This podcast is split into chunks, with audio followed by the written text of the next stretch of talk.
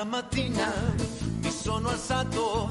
Oh, Bella ciao, bella ciao, bella ciao, ciao, ciao. Una mattina io sono alzato e ho trovato il invasor. Oh partigiano, portami via. Oh bella ciao, bella ciao, bella ciao, ciao, ciao. Partigiano, portami via. Oh bella sento di morire. Listo. ¡Salió! ¿Cómo estás, Salió. Sensei? ¿Cómo le va? No te podés quejar de esta Voy- bienvenida, porque hace una a semana que nos está midiendo de si Bella. Chau, Bella Chau. Porque hoy, digo, vamos a hablar de Bella Chau, de todo el fenómeno que tiene que ver con esa canción. Bueno, a partir, bueno, a partir, no, la Casa de Papel le dio un impulso muy importante. Voy a agradecer además, y voy a ya además a, ustedes saben que si canto algo, que es muy poco, es gracias a, a- a alguien que estuvo por allí, que es el alemán Gerardo Dorado, que dirige un coro en el cual yo voy los jueves. ¿no? ¡Apa! Por Sensei eso. corista. Sí, eh, es un coro que llamamos las cantarolas de la Ciudad Vieja, en la cual, bueno, ahora estamos haciendo reuniones eh, en salos virtuales. Así que digo, eh, muchas gracias. El alemán es el que hace cantar hasta las piedras, porque la verdad es que la Capo. varios de nosotros ha hecho que podamos eh, por lo menos eh, cantar algo. Ya, esta ver- versión nuestra es una versión que se va a unir a otras, por ejemplo, de esta canción de eh, Mercedes Sosa, Ismael Serrano, el grupo chileno Girapayún, eh, Manu Chao. Woody Allen la tocó con su clarinete. Ah, Eh.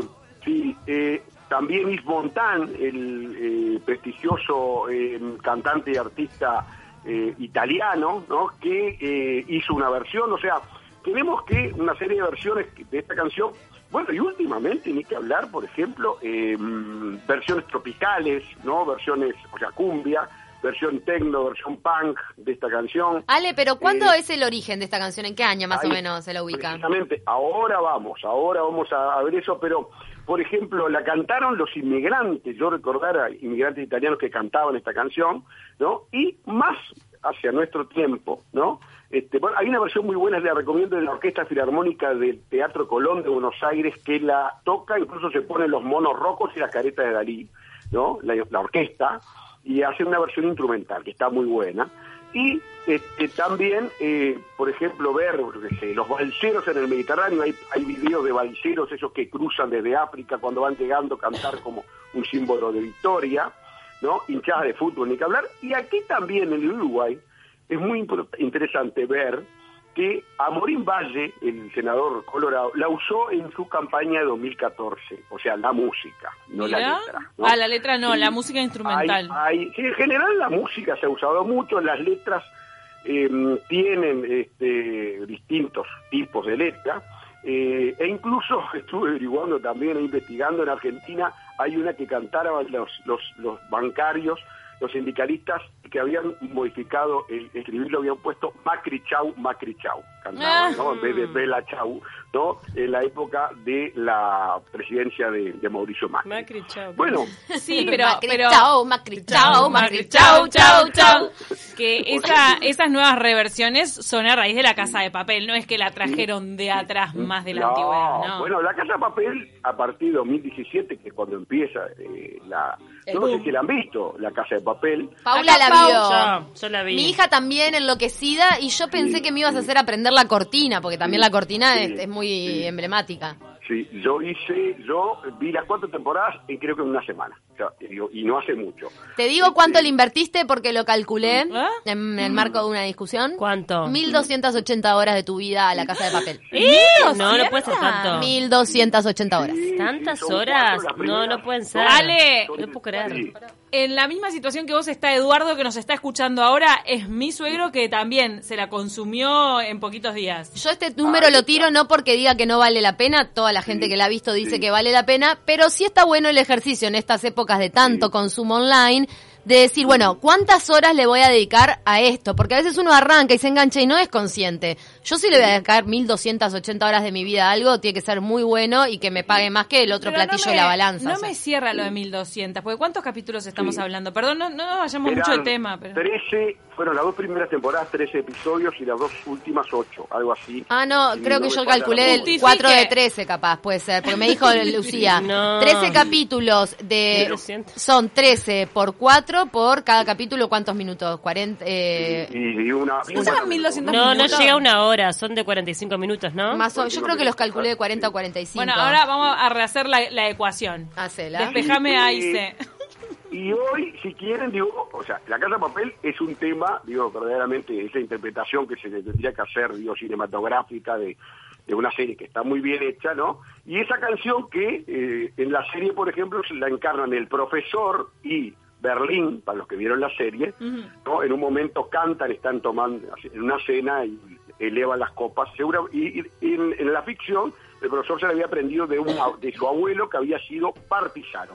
Porque la canción habla de partisano y ahí vamos a hablar un poco de la historia. El origen de la canción tiene dos teorías, como muchas canciones populares. Vieron ustedes que no se sabe exactamente de dónde viene. Acá hay dos teorías. Ey, y les voy a contar una cosa, el que quiera ampliar sobre este tema, hay un libro de un italiano que se llama Carlo Pestelli, que se llama Bella Ciao, el canto de libertad. Hay hasta libros escritos. Ah, O sea, wow. vieron ustedes que quieran consultar. Este libro está web, no lo estuve buscando, lo apenas estuve hojeando un Ah. resumen. Ahí va, está en PDF, lo puede leer cualquiera. Exactamente. En el siglo XIX hay... eh, ¿Por qué se le hay llama canto de libertad? Sí, Porque evidentemente eres un canto de libertad, de resistencia, de rebeldía. Y, vamos a llegar a eso. En, el, en la dos teorías, la primera habla que en el siglo XIX las cosechadoras de arroz en Italia, en el norte, las llamadas mondinas, a orilla del río Po, eh, serían, habrían inventado ¿no? este, aquella primera letra eh, que tenía que ver con las cosechadoras de arroz, y por supuesto que esa, esa, esa sería una de las teorías. La otra teoría es, este, hace un siglo, en 1919, un cantante judío ucraniano, Mishka Siganov, que, era, que, va, que va a patentar, va a registrar y a grabar eh, la canción en Nueva York en 1919 y después eh, es, va hacia Italia y en Italia es donde estaría mm, difundiéndose este, este canto. O sea, dos teorías, hay eh, de las hay más de dos, pero estas dos son las más aceptadas, el, o sea, el origen italiano en el siglo XIX y ya en el siglo XX habría mm, sido obra de un cantante judío que desde Estados Unidos a Nueva York la llevó a Europa. Me ¿no? pregunto qué Pero dice bien la letra. Perdón, pero no me puse la a dice, una mañana me he levantado, bueno, ya chao, una mañana me he levantado y he descubierto el invasor. El invasor era el, eh, la invasión nazi, la invasión este, de la fuerza de Hitler. Después dice, partisano, llévame lejos, eh, que siento que aquí me siento morir. Bueno, y después sigue, por supuesto, esa letra.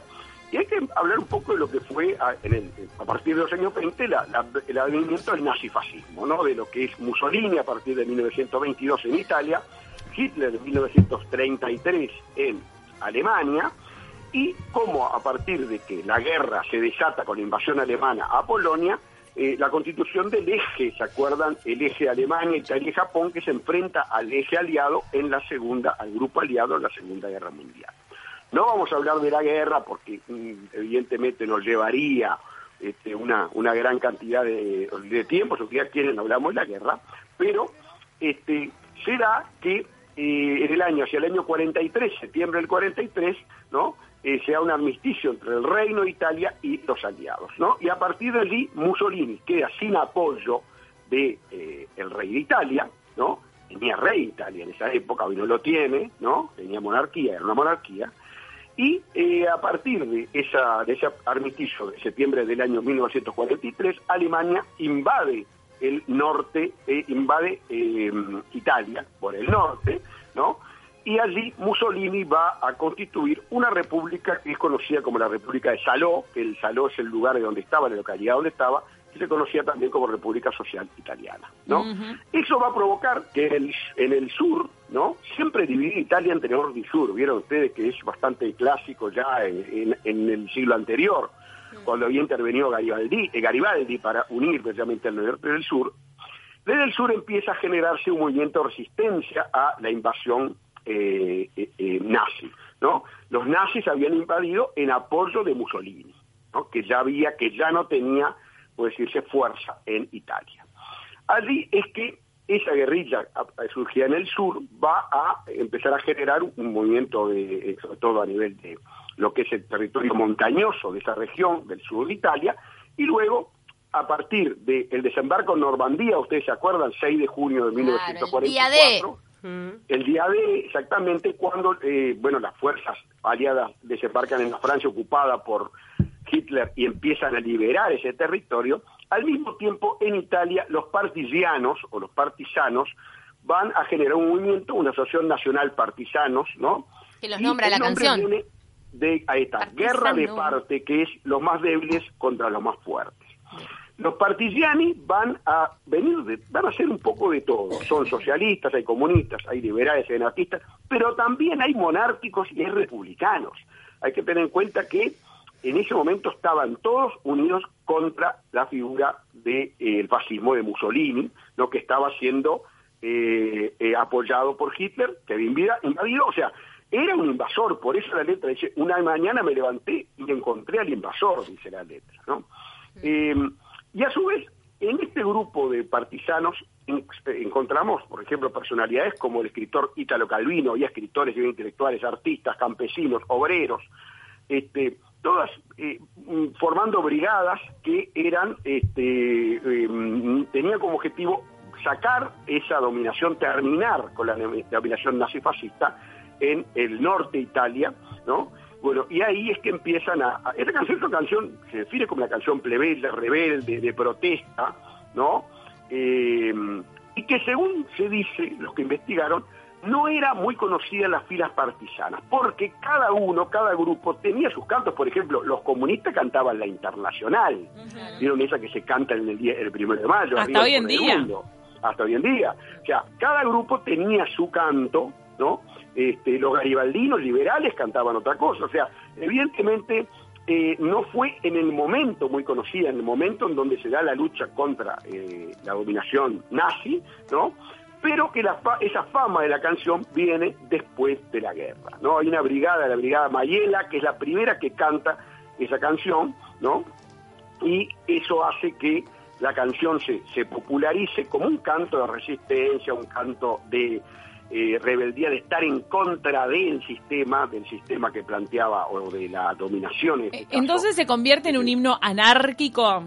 Eh, hay anarquistas también, pero es un, es un himno contra, en contra del invasor, en contra de, de rebeldía, de resistencia, ¿no? O sea, eh, quien ha visto La Casa Papel, vieron un poco que el discurso de estos no es casual la presencia de la canción, porque La Casa Papel aparece como algo que está, eh, eh, unos atracadores que van en contra del sistema. Claro, claro. O sea, este, y por eso la canción tiene un su que ver en la aparición allí, ¿no? Eh, en el hace pocos días que se cumplieron 75 años de la caída del, fascismo en, en Italia, se cantaba desde los balcones. Hay versiones de gente cantando, incluso con instrumentos. ¿En contra de Mussolini? En contra de, de Mussolini y de la Ah, pero si cantabas eso en el balcón, ¿no venían y te limpiaban? ¿No te llevaban? No, no, no, pero estamos hablando ahora.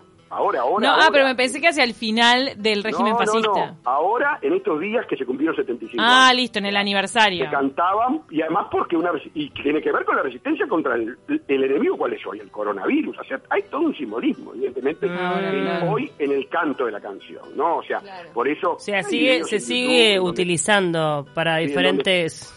Hay un debate en WhatsApp sobre las horas, dicen que derrapé con las matemáticas y tienen razón los oyentes. Mm. Es un tema de que el tiempo es relativo y a mí me parece tantas horas dedicadas a la serie.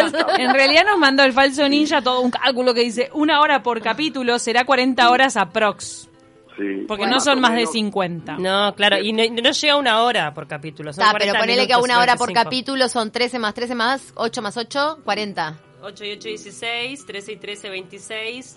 16 y 26. son- Sí, mandé para salvarla porque 30, estaba bueno, convencida repitiendo. escuchen. 1200, 1200. No, no. 42, 43 horas. Igual, por favor, guárdenme el secreto porque mi hija se, se eh, convenció de que le dedicó mil y Ay, pico no horas de su mala. vida a una serie y bueno, hay que usar estrategias Claro. para alejar un poco Entre también. 42 y 44 horas depende de la duración exacta de cada capítulo. Le tenemos que mandar saludos a Lucía desde Quillú, que nos escucha. Un beso, Lucía. Yo dije, pará, Entonces, 1200 me parecía como que no estuve No tanto puedo, tiempo no mirando puedo. esto. Ah, un no sé cuántos días son, no sé.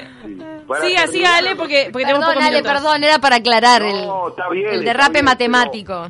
No, está bien. Eso lo cual, por eso con tiempo se puede hacer, o sea, bien calcular incluso por, por cuánto es cada capítulo. El 25 de abril del año 45 los partisanos entran en Milán. Allí, por eso de- decía que hace pocos días se cumplieron 75 años y la gente cantó el Verachau como forma de resistencia, de recordar aquello y resistencia contra lo que pasa ahora, ¿no?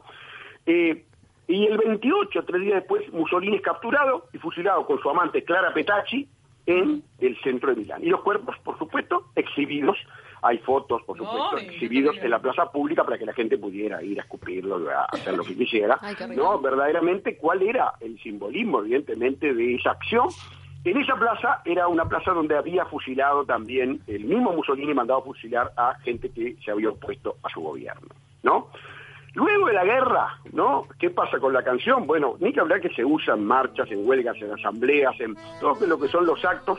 Este, hay incluso eh, en el año 1964 en Italia hay un espectáculo que se llama Bella Ciao, ¿no? Un tipo de espectáculo musical, ¿no? Que este eh, va a tener mucho éxito en ese momento y no falta quien encuentre similitud con otros cantos, por ejemplo, como el, eh, un canto que se llama La Estaca, que era un canto antifranquista en España en el año 68, que mu- muchos encuentran similitudes en la melodía con el Bella Ciao. O sea que este, este era un canto catalán, ¿no? La Estaca se llamaba. Eh, sin duda, eh, mm, eh, este fenómeno de hoy se van a juntar varias cosas, ¿no? La Casa de Papel en, en 2017 se junta, por supuesto, también la situación de, el- de esta resistencia que estamos teniendo, no a una situación bélica, ¿no? Pero sí una situación en la cual estamos combatiendo contra un enemigo que es en este caso un enemigo sanitario.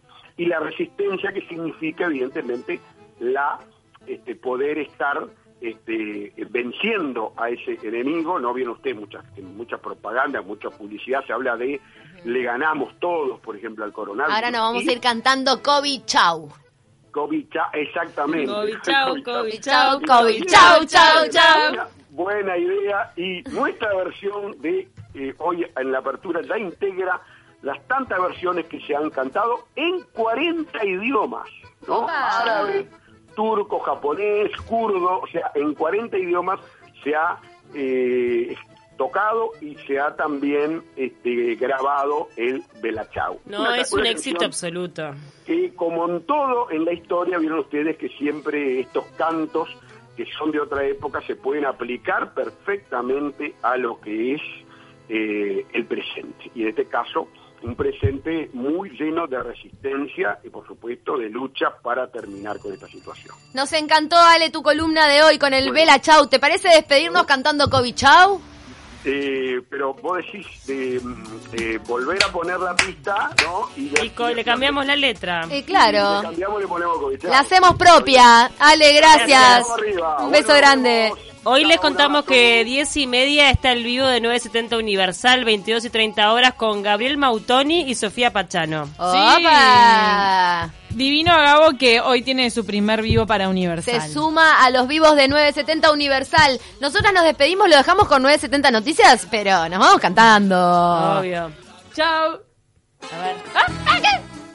passato, oh bella ciao. COVID Chau, COVID Chau, Chau, Chau. La mattina. Na, na, na. Na, na, na.